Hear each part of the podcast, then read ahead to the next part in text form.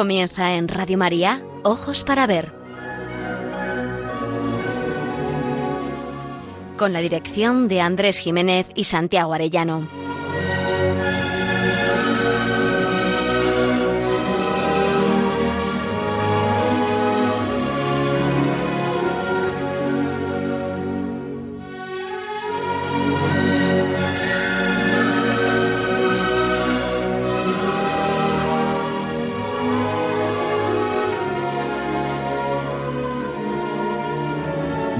Saludamos a todos nuestros oyentes en esta nueva edición de Ojos para Ver que emitimos desde Pamplona para Radio María el primer y tercer martes de cada mes. Damos la bienvenida, aunque sea en la distancia, a Santiago Arellano, codirector del programa, y a Miguel Ángel Irigaray, la voz cálida y el alma de la técnica que hacen que llegue hasta ustedes este programa.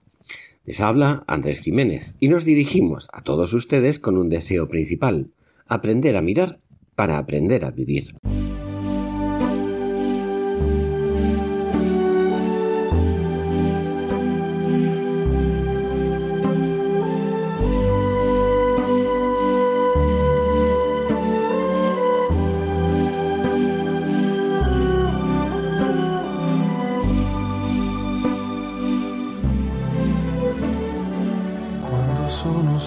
Buenos días, radio oyentes de Radio María.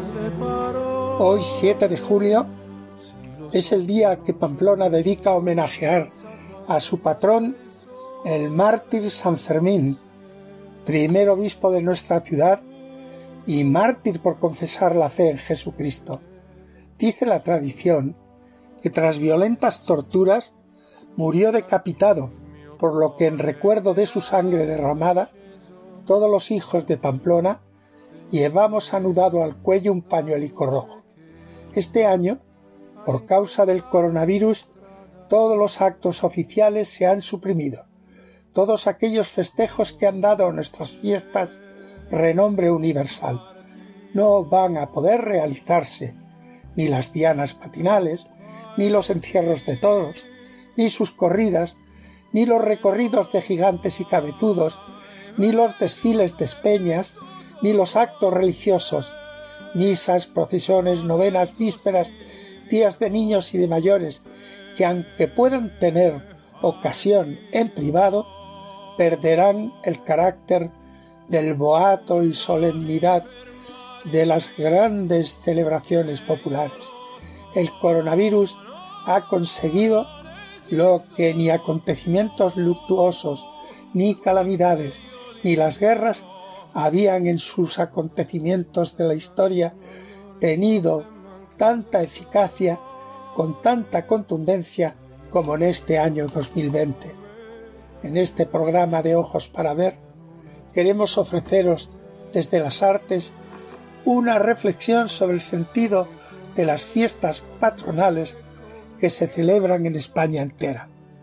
Las fiestas en España tienen como armazón originaria una celebración religiosa que se fue configurando desde la Edad Media, que alcanza su plenitud de espectáculo vistoso y teatral en el barroco y que se perfecciona en el siglo XVIII, por ejemplo, con las corridas de toreo a pie, perfeccionadas en el siglo XIX y XX, pero sobre todo, a partir del último tercio del siglo pasado, se percibe una tendencia que va a cambiar el sentido originario de nuestras fiestas y que va a predominar en otra dirección completamente distinta de la que siempre conocimos. Lo vamos a intentar explicar desde el modelo de ser humano que se trasluce en el modo de celebrar las fiestas.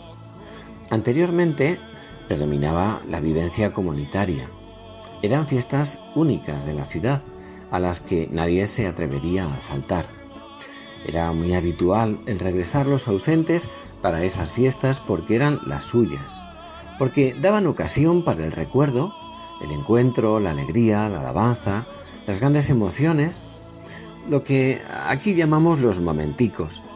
Las fiestas eran días para participar, disfrutar y contemplar mañana, tarde y noche, mientras el cuerpo aguante, días ajetreados que daban para ir a todo y había que estar en todo, porque en ese todo el entusiasmo ponía el fundamento de la alegría, incluida la de la largueza entre los amigos, familiares y hasta en el modo de tratar a los forasteros.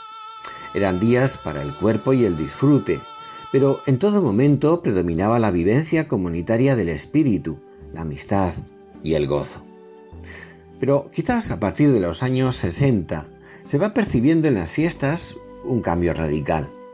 La intención fundamental sería divertirse como sea, en el sentido aquel de salir de sí mismo para pasar un momento placentero de evasión a toda costa.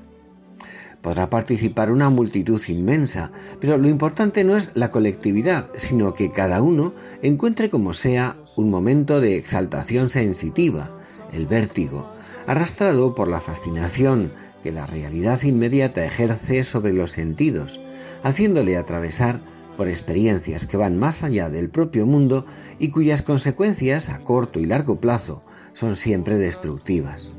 Vacío y a la larga desesperación, lo que se ha dado en llamar en el arte la experiencia del día siguiente.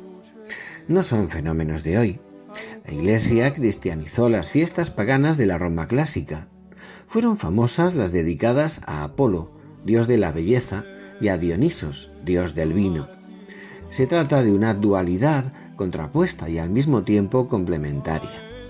Apolo representaba a través de la belleza lo elevado, lo racional, en tanto que Dionisos, dios de la vendimia, del vino, se representaría lo terrenal, la sensualidad desatada. A esta contraposición dedicamos hoy buena parte de nuestro programa. Comprenden, queridos oyentes, por qué es frecuente que las gentes mayores aprovechen las fiestas patronales en algunos sitios para irse en busca de otros aires?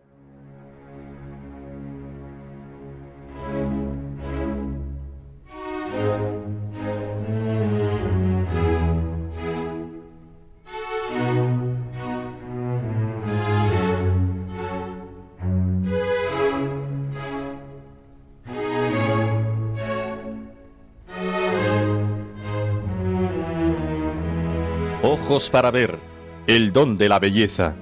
Andrés Jiménez, Santiago Arellano.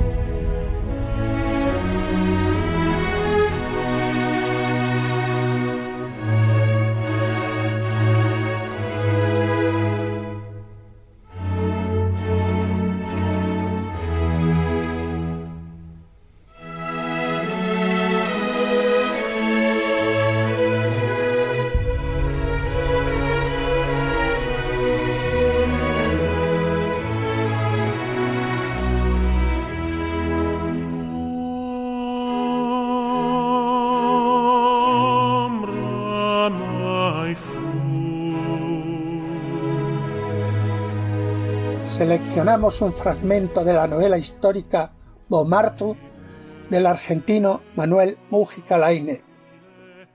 Está ambientada en Italia en el siglo XVI, en el esplendor del Renacimiento, evocando un hecho histórico que tuvo lugar en la ciudad de Bolonia hacia 1530. En parte es una procesión religiosa, que podría coincidir con la solemnidad del Corpus, pero por otro lado es un espectáculo cuidadosamente organizado en el que nada aparece que no sea ocasión de belleza y majestuosidad. Es un ejemplo de suntuosidad, colorido, belleza visual que pone ante los ojos la presencia de la dignidad de las autoridades y de todos los dignatarios de la Europa de aquellos años, es una alabanza de Dios y al mismo tiempo exaltación de la dignidad humana. Algo que representa lo que comúnmente encontrábamos en las fiestas patronales más o menos sencillas, más o menos suntuosas. Su referente, la alegría, la alabanza, el espectáculo, la participación comunitaria. Escuchemos un breve fragmento. El esplendor del triunfo culminaba en la explanada. El Papa en un caballo turco y el emperador en uno blanco, aderezado riquísimamente el uno con la tiara y el otro con la corona, avanzaban bajo un palio que sostenía la flor de los gentiles hombres. Encabezaban la marcha los familiares de los cardenales y los príncipes también a caballo, los de los Médicis y los de Carlos V con telas de oro de sus colores y divisas, los cuarenta regidores de Bolonia y los doctores de los colegios, el gonfaloniero de la justicia, los estandartes del Papa, del Emperador, de Roma, los trompeteros, los atabaleros, las cuatro acaneas blancas de su beatitud, el colegio de los abogados consistoriales de Roma, los clérigos, los acólitos, los cubicularios, después el Santísimo Sacramento en una engualdrapada yegua de cuyo cuello colgaba una campanilla y que precedía un subdiácono en una mula, con una linterna de cristal. Doce caballeros con hachas de cera encendidas rodeaban al cuerpo de nuestro Señor. Seguían mis pares, los príncipes, duques, condes, marqueses, varones, capitanes del inconmensurable imperio, entre pajes y lacayos de apretada hermosura, y ellos los príncipes hermosos también, aun los feos, aun los ancianos y seniles, con tanta cadena de oro, tanto estribo de oro, tanta brida de perlas, tanto ojo de águila, tanto pelo encrespado, tanta elegancia marcial de Italia, de España, de Alemania, de Francia, de Flandes, de Hungría, y los ballesteros de Maza, y los reyes de armas de Carlos V, de Francisco I, de Enrique VIII, de Carlos III de Saboya. La gloria efímera y espléndida del mundo atravesaba Bolonia, como si en ella hubiera desbordado un río de metal fulgente que cabrilleaba al sol.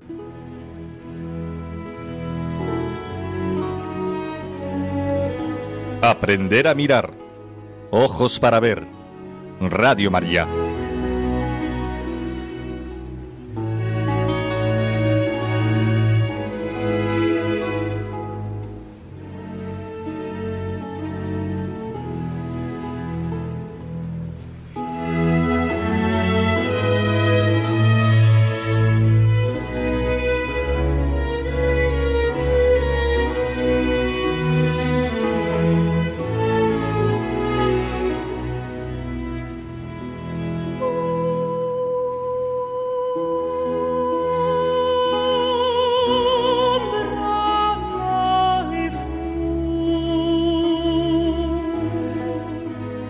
Polo opuesto, les ofrecemos otro fragmento antitético de la novela Tiempo de Silencio de Luis Martín Santos. Psicólogo como era y renovador del arte de narrar, nos describe lo que titula La Noche del Sábado, donde un grupo de jóvenes van a dedicarse a beber hasta perder la conciencia de su identidad. Son una sucesión de secuencias en las que describe morosamente el autor el proceso de una diversión que lleva a la enajenación y a lo que hemos denominado las experiencias de vértigo. Nuestras fiestas patronales se han convertido en auténticas bacanales, donde no preside otra religión que la pagana de Dionisos. Pero qué reconfortantemente les aseguraba esta bebida hecha de cola y betún, de orujo y rabos de una revenida, que ellos eran capaces de todo, absolutamente de todo, en esta noche dislocada. Tras la ingestión del veneno, se produjo la desaparición del pintor alemán, tragado por una cámara de gas aspirante impelente que recorría la calle Infantas a lo largo de su eje mayor, musitó dos o tres bonos sin sentido, intentó abrazarles sin conseguirlo, sonrió otra vez todavía, miró hacia una mujer que trotaba rumbo al próximo local iluminado, y les fue arrebatado sobre un carro de fuego. La próxima desaparición fue la de la misma tasca con su barra metálica, con las caras estólidas de los bebedores y con los robustos brazos remangados del servidor nocturno. Toda esta fantasmagoría apenas existente hizo un movimiento de envés y se sumió en un vacío recién creado. Avisados por estas repentinas transfiguraciones del posible ascenso a su propio monte Tabor, se asieron el uno al otro por los hombros, aunque de diferentes estaturas, e intentaron resistir a pie firme el peor momento. Sumidos en la repetida, inevitable degustación de la gran copa, agarrados a la mutua cuerda de contacto con la humanidad que se eran respectivamente, habiendo puesto entre los cuadros de pintura rosa y su realidad presente una distancia, se sintieron ya calafateados y aptos para difíciles travesías. Pero incluso el peor momento nunca es más que eso, un momento. Hasta tal punto es limitada la naturaleza humana.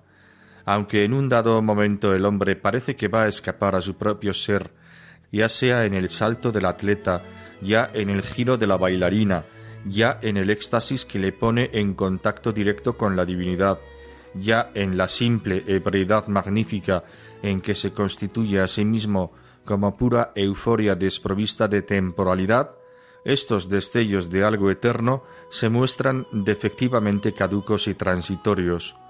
El salto del atleta concluye en la comprobación de que, a pesar de todo, los músculos de su muslo deben oponerse al pliegue de la rodilla en la caída. El giro de la bailarina acaba en los brazos firmes, aunque delicados, de su compañero. El éxtasis místico por una cierta alegría concomitante del bajo vientre muestra su pobre naturaleza sublimatoria y la ebriedad alcohólica no se satisface en sí misma, sino que lleva al vómito o al grito.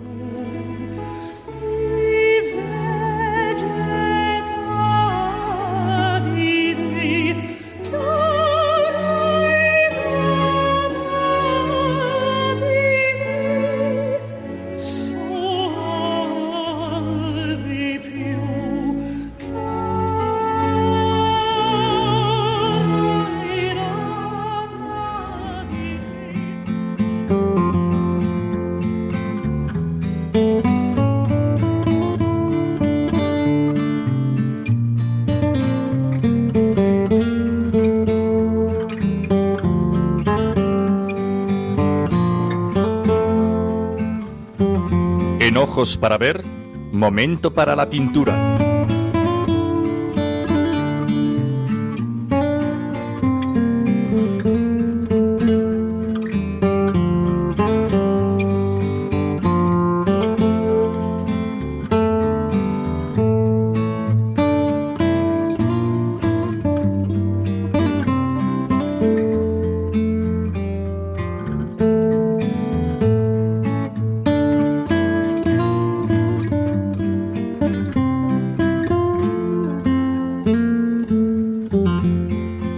Ofrecemos a vuestra contemplación un cuadro que perfectamente podía haberse titulado La mañana del día siguiente, en la serie temática tan agriamente pintada por Edward Munch, pero que en manos de pintores como Santiago Rusiñol o el de su amigo Casas, autor del cuadro seleccionado, sin rehuir la crudeza de la escena, ahondan en claves más profundas para explicar el vacío existencial de unas mujeres burguesas que han perdido el sentido de su existencia, huyen por la vía del vértigo hasta tropezar con el hastío y la desesperación. La colección de mujeres pintadas por Ramón Casas son ciudadanas de finales del siglo XIX, alta burguesía catalana, dinero, bienestar, pero desorientadas sobre el sentido de su existencia y que expresan un anhelo de otra realidad que sospechan pero que no conocen. Su actualidad hoy es total, no porque abunde entre nosotros esta poderosa clase social, sino porque sus ideales de vida y libertad se han generalizado. Alguien tendrá que abordar en serio el problema del escalofriante suicidio, por ejemplo, en nuestros días por la juventud, en España y en Europa en general. El cuadro coloca en el centro de una habitación con signos de exquisito nivel cultural a una chica sentada en un sillón blanco, vestida de azul, con el torso desnudo, las manos apretando sus sienes, mientras su cabello oscuro cae en cascada cubriendo su rostro, con claros signos de encontrarse angustiada, desesperada, abandonada en su soledad. Ilumina la escena una lámpara encendida con una tulipa en franjas de colores intensos a modo de fanal. El suelo, las paredes, compiten en armonizar sus colores en la gama de azules celestes, morados, rosáceos rotos por los negros o marrones oscuros de la funda del contrabajo, el mueble del piano, la columna de la lámpara y el soporte del cuadro visto por detrás. El ambiente es cálido, delicado, acogedor. El espacio es un lugar ameno donde parece realizarse el ideal de ciudad confortable. Sin embargo, la escena estremece. ¿Por qué esto no basta? ¿Qué le falta a esa joven para mostrar tal abatimiento? La serie pintada por Ramón Casas es digna de estudio atento. Son mujeres que en ese momento expresan la verdad de su mundo interior. No hay testigos, están solas, expresan lo que son. Probablemente son mujeres liberadas, pero a solas nadie se engaña. Hastío, abandono afectivo, soledad, vacío interior. Por impactante que haya podido resultar el vértigo de la noche anterior.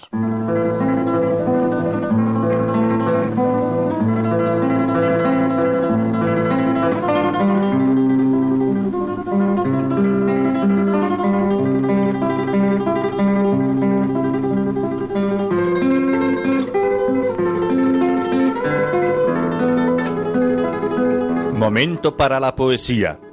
Ojos para ver. Radio María.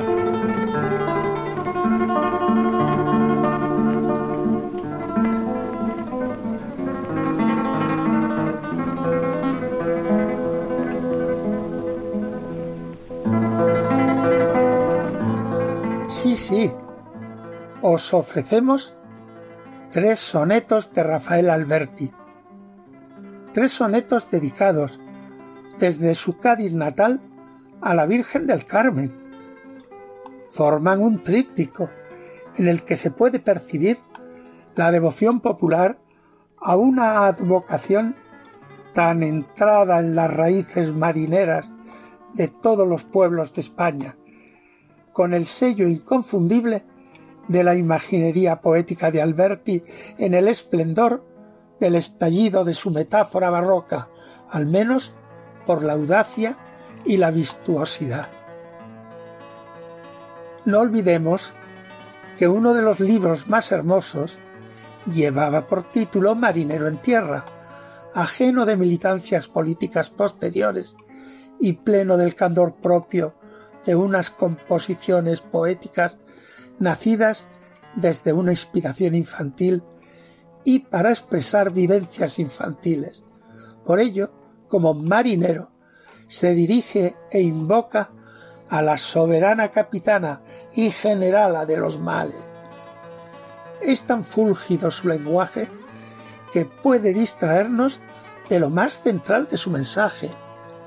María asiste a sus hijos en el trance de la muerte, como dice el poeta, que tú me salvarás, oh marinera Virgen del Carmen, cuando la escollera parta la frente en dos de mi navío, y con referencia directa al santo escapulario, en su función de salvación y rescate, dice en el tercer soneto, toque en mis manos el cuadrado anzuelo, tu escapulario, Virgen del Carmelo, y hazme del fin, Señora, tú que puedes.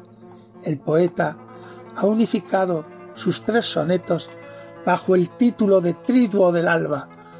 Tiene la advocación de las costumbres religiosas, organizadas en conjuntos de tres, novenarios o triduos.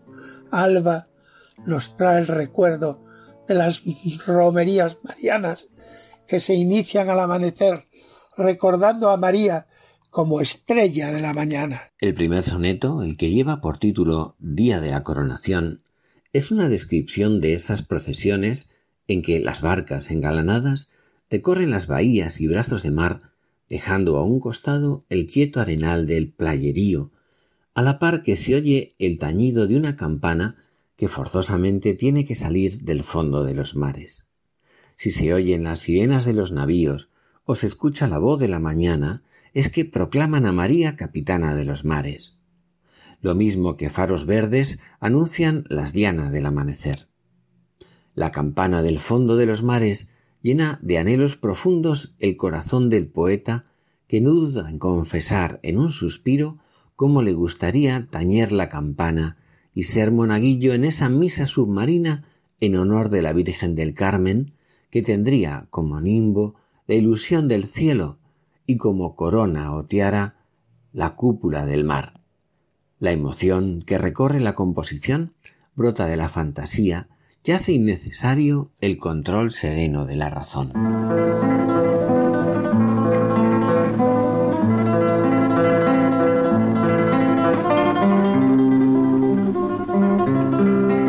Sobre el mar que da su brazo al río, de mi país te nombran capitana de los mares, la voz de la mañana y la sirena azul de mi navío. Los faros verdes pasan su diana por el quieto arenal del playerío. Del fondo de la mar, el vocerío sube en tu honor tintan de una campana. Campanita de iglesia submarina, ¿quién te tañera y bajo ti ayudara una misa a la Virgen del Carmelo, ya generala y sol de la marina? La cúpula del mar como tiara y como nimbo la ilusión del cielo.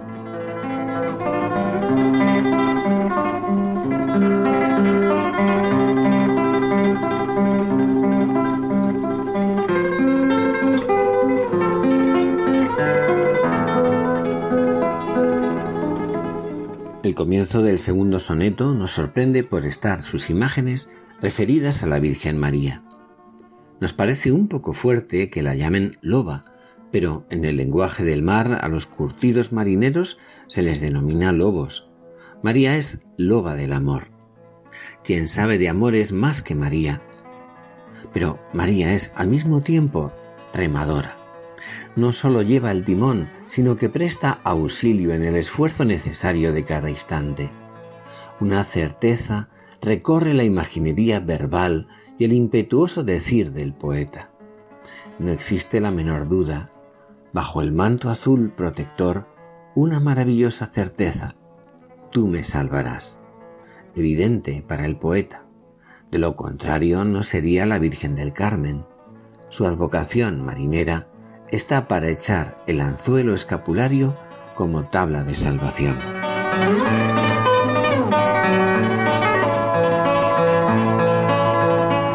Que eres loba de amor y remadora Virgen del Carmen y patrona mía, escrito está en la frente de la aurora cuyo manto es el mar de mi bahía.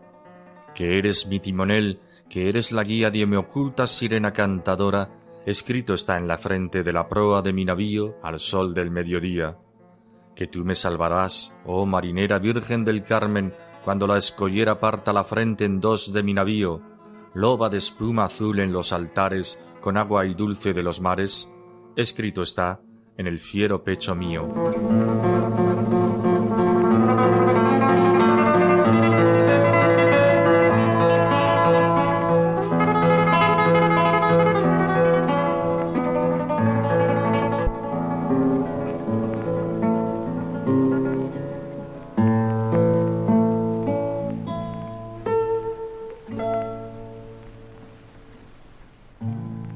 Último soneto se adentra en nuestras inquietudes. El título lo advierte. Día de tribulación. Todo nos advierte de una situación aciaga. La barca sin timón caracolea sobre una perspectiva de azares. ¿Dónde poner el pie de la certeza? En la Virgen del Carmen. Una súplica recorre los tercetos. Sólo la Virgen del Carmen es ancla de salvación. En medio de la angustia, todo súplica y toda promesa vale porque avalan la confianza y aseguran la firmeza de la fe. Sobre mis hombros te llevaré a nado, a las más hondas grutas del pescado, donde nunca jamás llegan las redes.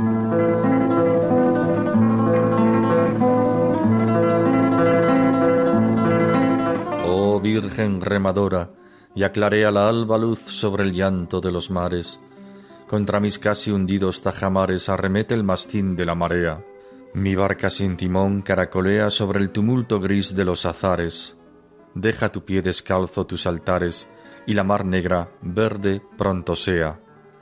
Toque en mis manos el cuadrado anzuelo, tu escapulario, Virgen del Carmelo, y hazme del fin, Señora, tú que puedes, sobre mis hombros te llevaré a nado a las más hondas grutas del pescado, donde nunca jamás llegan las redes.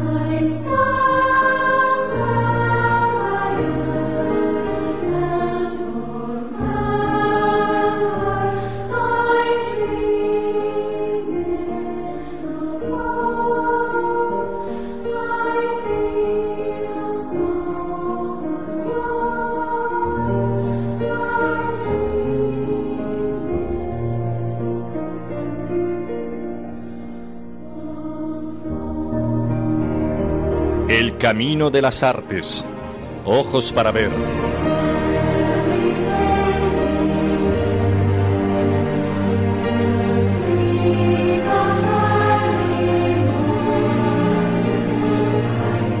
Una de las notas esenciales de la verdadera fiesta es el agradecimiento.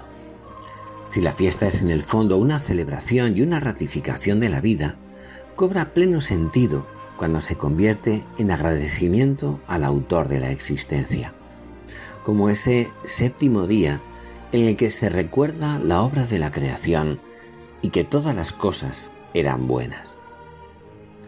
La cantante y artista chilena Violeta Parra fue la creadora de una bellísima canción que seguramente todos recordamos, Gracias a la vida. Algunos la consideran un himno a la existencia, si bien otros señalan un acento de melancolía en el que, al no, haber un referente personal divino, lo que se respira es una resignación estoica hecha de claroscuros, que tiene mucho de verdad, pero en la que falta lo esencial, la esperanza porque ¿quién es la vida? La gratitud mira hacia lo vivido, al pasado, pero no alude al autor de la existencia ni al futuro. A muchos les parece contradictorio, como en cierto modo toda la vida de Violeta hecha de amores y desamores, ya que solo un año más tarde, en 1967, a falta de un horizonte suficiente de sentido, Violeta Parra se quitaría la vida. Es elocuente lo que escribía entonces el periodista Tito Mund. Un día Violeta me dijo, me falta algo, no sé lo que es. Lo busco y no lo encuentro. Seguramente no lo hallaré jamás. Agradecer a la vida es una forma metafórica de hablar, muy extendida por lo demás, pero en la que la vida parece ocultar y remitir, o al mismo tiempo a ese algo buscado para sostener realmente nuestra esperanza. Es triste notar la ausencia de quien nos hizo para sí, de quien dijo ser y es el camino, la verdad y la vida. La canción cuenta con un acompañamiento de charango y percusión aunque el principal protagonista es la voz de la propia Violeta, que en las siete estrofas de la canción se dedica a agradecer la existencia por las diversas bendiciones que ha recibido, aunque sin preguntarse de quién, la vista, el sonido, el lenguaje, la marcha de sus pies cansados, el corazón y finalmente la risa y el llanto que forman, según reconoce, la materia prima de su propio canto.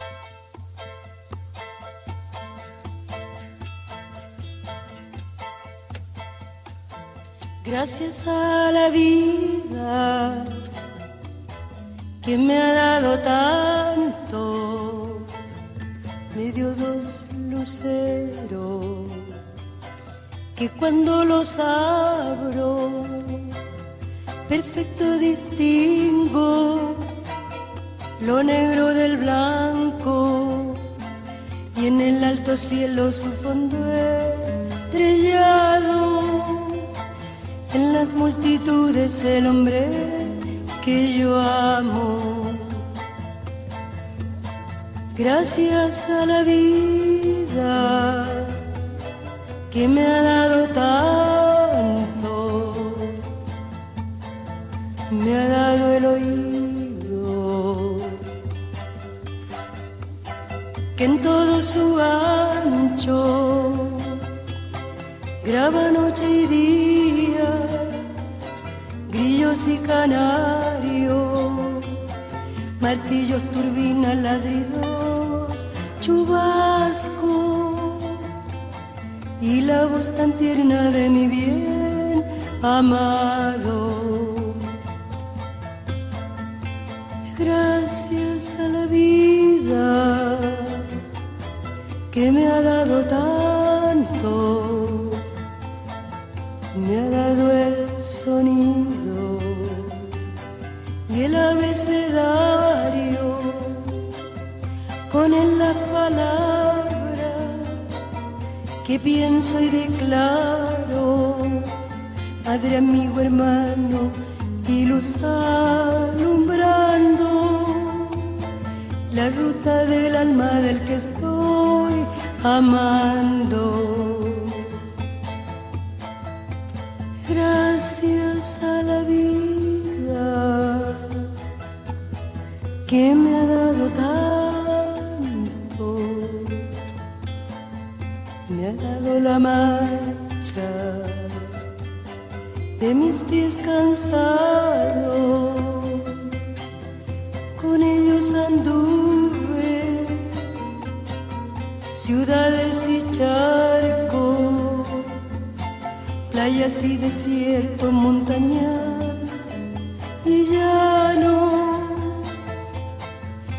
casa tuya, tu calle y tu patio.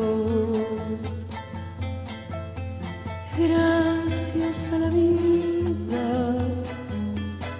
que me ha dado tanto, me dio el corazón que agita su marco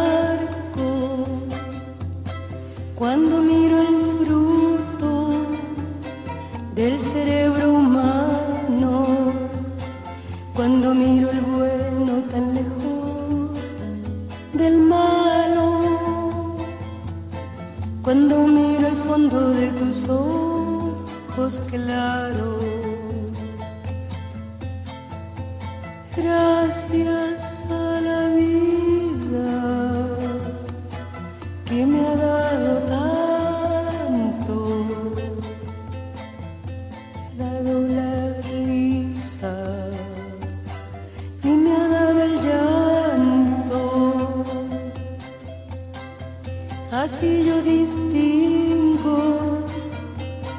dicha de quebranto, los dos materiales que forman mi canto y el canto de ustedes que es el mismo canto. Y el canto de todos que es mi propio canto gracias a la vida que me ha dado tanto.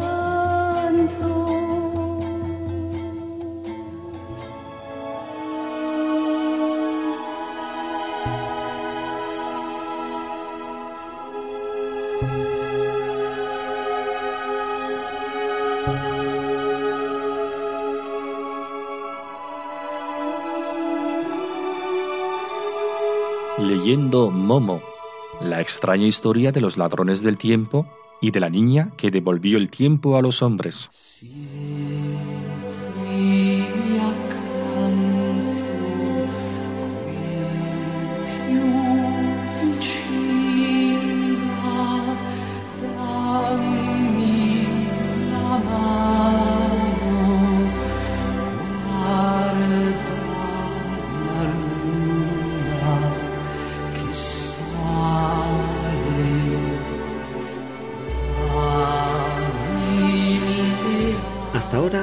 Acompañado a la pequeña protagonista de este cuento, aprendiendo con ella el valor del tiempo, ese tiempo que es vida y que reside en el corazón y que ha de convertirse en don para otros si no queremos que sea un tiempo muerto, devorado por la enfermedad mortal de la tristeza, del aburrimiento, de la banalidad. Ese tiempo es, en realidad, la oportunidad que se nos ofrece para embellecer el mundo. Una ingente cantidad de instantes, de ahoras irrepetibles que hemos de convertir en don. ¿Os habéis dado cuenta de que al ahora lo llamamos también presente porque tiene sentido de regalo? La lógica del don es paradójica. Cuando uno da y da de corazón, no pierde. En su libro La ciudad de la alegría, el escritor Dominique Lapierre recuerda un proverbio indio. Todo lo que no es dado es perdido. Todo lo que no se da se pierde. Y es que en el fondo solo se tiene lo que se da. En una sociedad economicista, movida solo por el deseo de tener y acaparar, esto no se entiende. Si das algo, lo pierdes, te quedas sin ello. Y por eso el tiempo se convierte en oro, en un capital que no debe darse gratis, sino que ha de invertirse para obtener rendimiento, ganancias, para lograr algo a cambio. Hacer y tener. Así razonan los hombres grises en el cuento de Michael Ende, y con ese razonamiento convencen y esclavizan a las gentes que, sin saber por qué, empiezan a correr y a correr pensando en no perder el tiempo en cosas inútiles para tener éxito y ser más ricos, para tener más cantidad de un tiempo que ya no es vida, sino humo, banalidad, tiempo muerto, la radical esterilidad. Sin embargo, hay bienes que no se ven ni se miden, pero que hacen que esta vida valga la pena ser vivida. Son los bienes mayores, los más valiosos, los que precisamente no tienen precio. El amor personal, la amistad, el perdón, la experiencia de la belleza, la acogida sincera, el esmero que se pone en el trabajo bien hecho, la ayuda generosa, la heroicidad en lo pequeño como en lo extraordinario. Este es el gran error. Pensar que somos lo que tenemos. Pensar que se puede comprar cualquier cosa, incluso el aprecio incondicional de los demás. ¿En qué consiste la situación más trágica para la persona?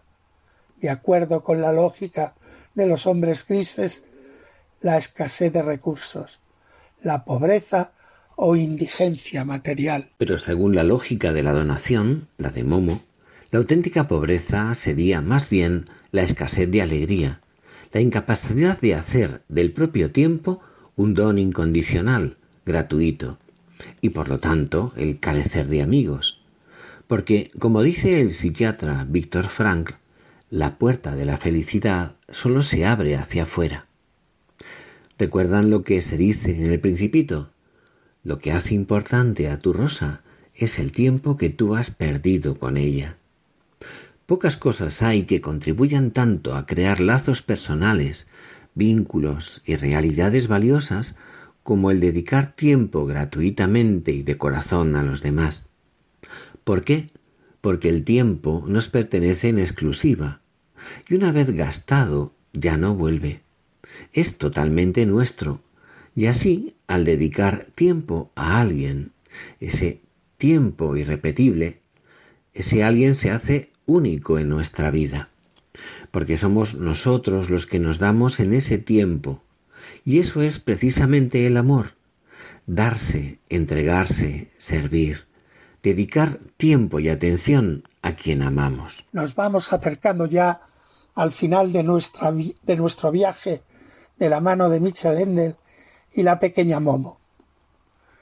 Momo, después de haber contemplado las flores horarias los instantes que residen en su corazón y la hermosura de ese milagro que es la existencia, se siente apesadumbrada y a oscuras. Al volver al lugar donde conoció a sus amigos, comprueba que todos han caído en la trampa de la avidez, de la codicia y de la explotación del tiempo, y se siente terriblemente sola y abandonada, pues ya no hay quien la escuche. Ella habría querido volver a encerrarse en su corazón para acariciar sus flores horarias y escuchar su eterna y misteriosa melodía, pero no termina de conseguirlo. La oscuridad se agranda. Es entonces cuando él cae en la cuenta de algo muy profundo.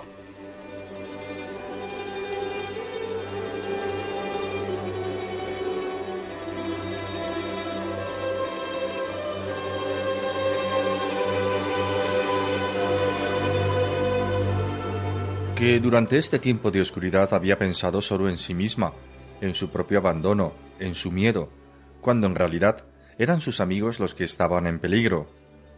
Uno de los hombres grises le había dicho a Momo a gritos Los hombres hace tiempo que son inútiles. Ellos mismos han convertido el mundo en un lugar donde ya no hay sitio para ellos. Nosotros dominaremos el mundo. Y se dio cuenta de que su tiempo le había sido dado para ayudar a sus amigos a ser mejores y felices. Eso era lo que vivía ahora, que hay riquezas que lo matan a uno si no puede compartirlas. Y entonces se produjo el cambio. El sentimiento de miedo y desamparo repentinamente se volvió en su contrario. Lo había superado. Ahora se sentía valerosa y confiada, como si ninguna fuerza del mundo pudiera hacerle nada. O mejor dicho, ya no le importaba nada de lo que pudiera ocurrir.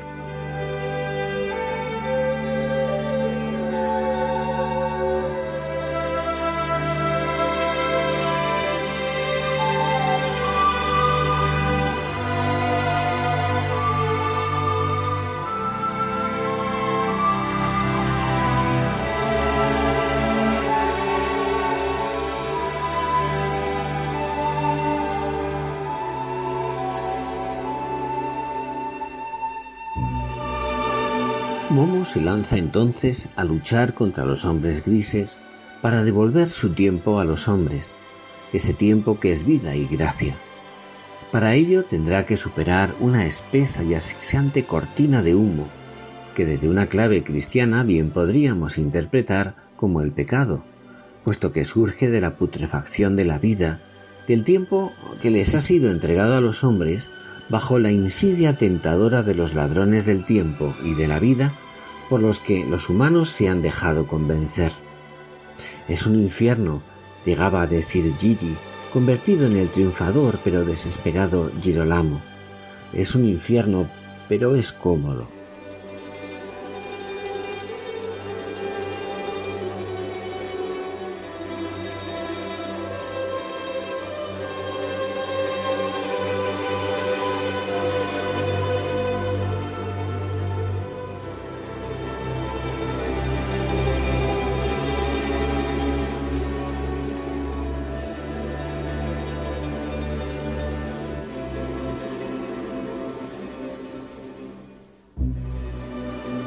Esa muralla de humo, explica el maestro ahora a Momo, se compone de tiempo muerto. En cada hora que yo doy a los hombres se mezcla algo del tiempo muerto fantasmal de los hombres grises, y cuando los hombres lo reciban, enfermarán de ello, enfermarán de muerte. ¿Qué enfermedad es esa? pregunta Momo. Al principio apenas se nota. Un día ya no se tiene ganas de hacer nada. Nada le interesa a uno, se aburre y esa desgana no desaparece sino que aumenta lentamente, se hace peor de día en día. Uno se siente cada vez más descontento, más vacío, más insatisfecho con uno mismo y con el mundo. Después desaparece incluso este sentimiento y ya no se siente nada. Uno se vuelve totalmente indiferente y gris. Todo el mundo parece extraño y ya no importa nada. Uno ya no puede alegrarse ni entristecerse, se olvida de reír y llorar entonces se ha hecho el frío dentro de uno y ya no se puede querer a nadie. Cuando se ha llegado a este punto la enfermedad es incurable. Ya no hay retorno. Se corre de un lado a otro con la cara vacía gris y se ha vuelto uno igual que los propios hombres grises. Se es uno de ellos. Esta enfermedad se llama aburrimiento mortal.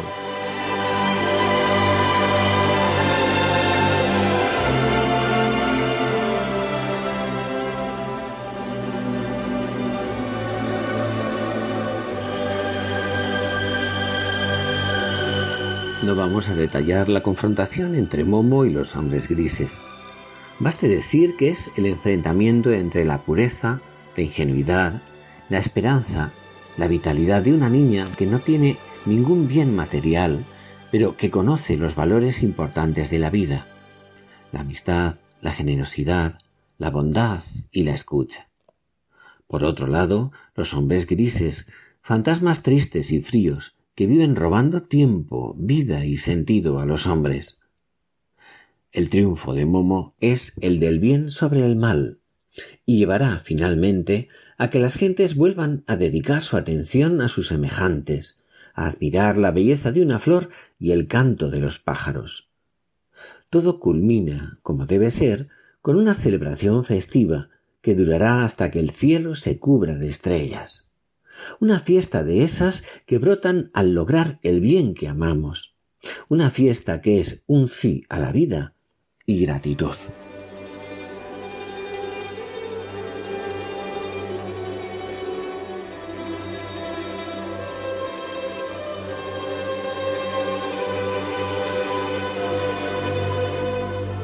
Y cuando hubieron acabado el júbilo y los abrazos y los apretones de manos y las risas y los gritos, todos se sentaron en las gradas de piedra cubiertas de hierba. Se hizo un gran silencio. Y Momo se puso en el centro de la plazoleta. Pensaba en las voces de las estrellas y las flores horarias. Y entonces se puso a cantar con voz clara.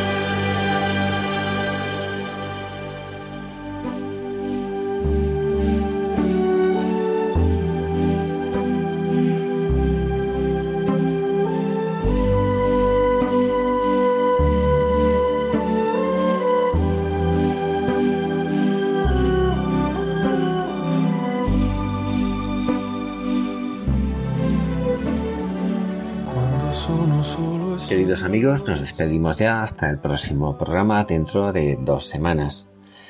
Esperamos que este verano sea de verdadero gozo para todos. Cuídense mucho. Nos vemos el 21 de julio. Un saludo. Que tengan un hermoso día.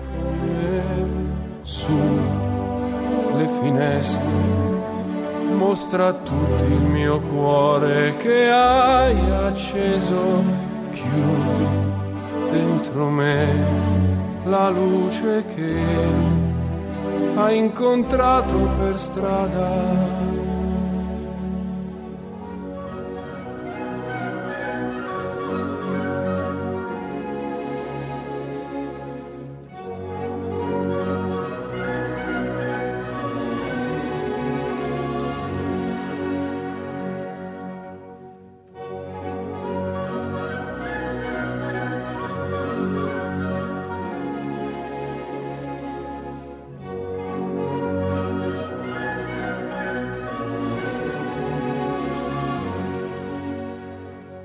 Finaliza en Radio María, Ojos para Ver. Un programa dirigido por Andrés Jiménez y Santiago Arellano.